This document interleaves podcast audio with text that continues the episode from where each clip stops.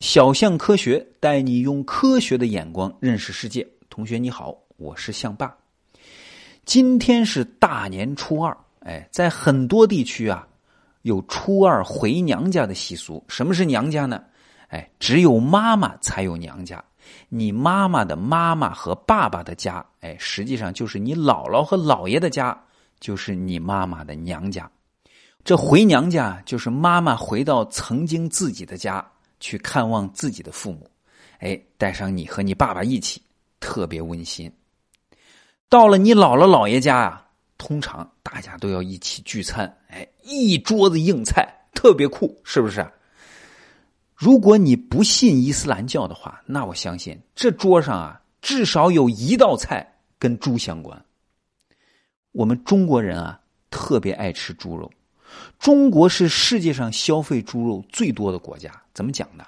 我们一年大概要吃掉六亿头猪，哎，中国有十三点八六亿人口，哎，掐指一算，这一年下来，差不多每两个中国人就要分吃一头猪啊！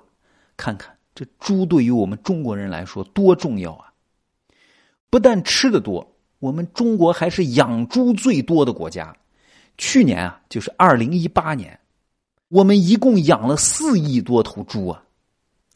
那你有没有想过一个问题啊？这人类是啥时候开始养猪的呢？哎，你在电视上看到那种白白胖胖或者黑黑胖胖或者花花胖胖的猪，叫做家猪。你吃的猪肉啊，通常就是家猪的肉。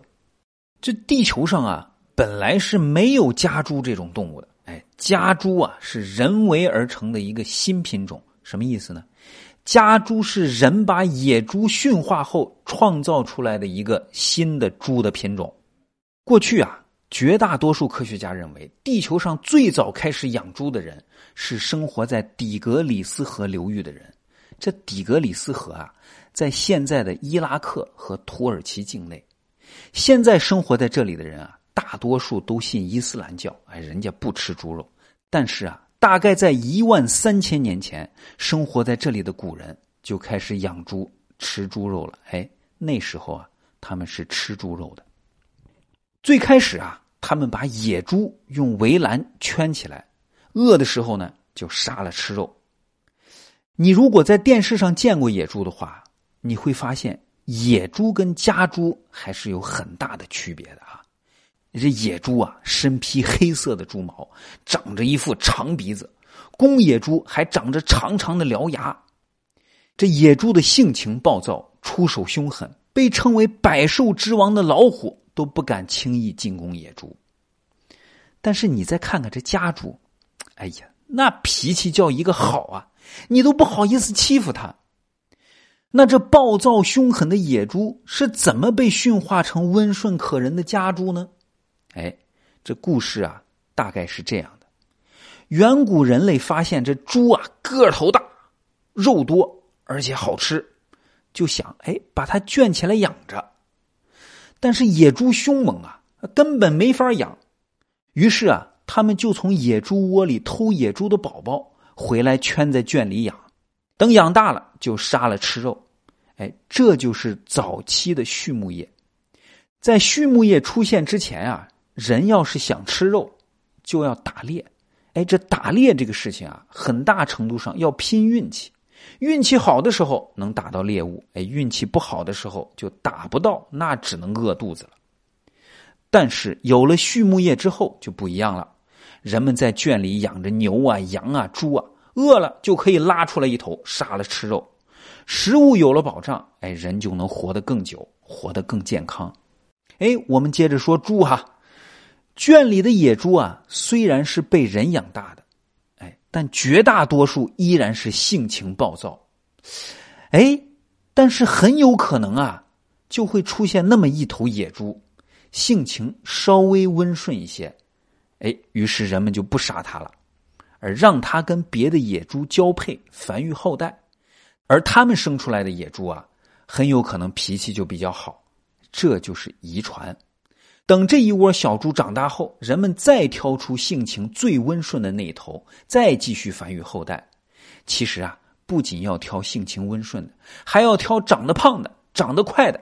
就这样一代一代，家猪就成了我们今天看到的样子，体型丰满，性情温良，仪态儒雅呀。这就是人类驯化猪的大致过程。听到这里啊，你可能会认为我们中国人养的猪，哎，也是从伊拉克、土耳其那旮瘩传过来的。哎，本来啊，科学家也这么认为。但是在二零一五年啊，有几位科学家对全世界的家猪进行了 DNA 的分析。这个 DNA 啊，我以前讲过好多次了，再讲一遍。这 DNA 大概就相当于生物的说明书，而且啊，这个说明书啊，一代传给一代，尽管每一代跟上一代都有一点差别，但是啊，基本上是一样的。比如你的 DNA 和你爸爸妈妈的 DNA 差别就非常非常小。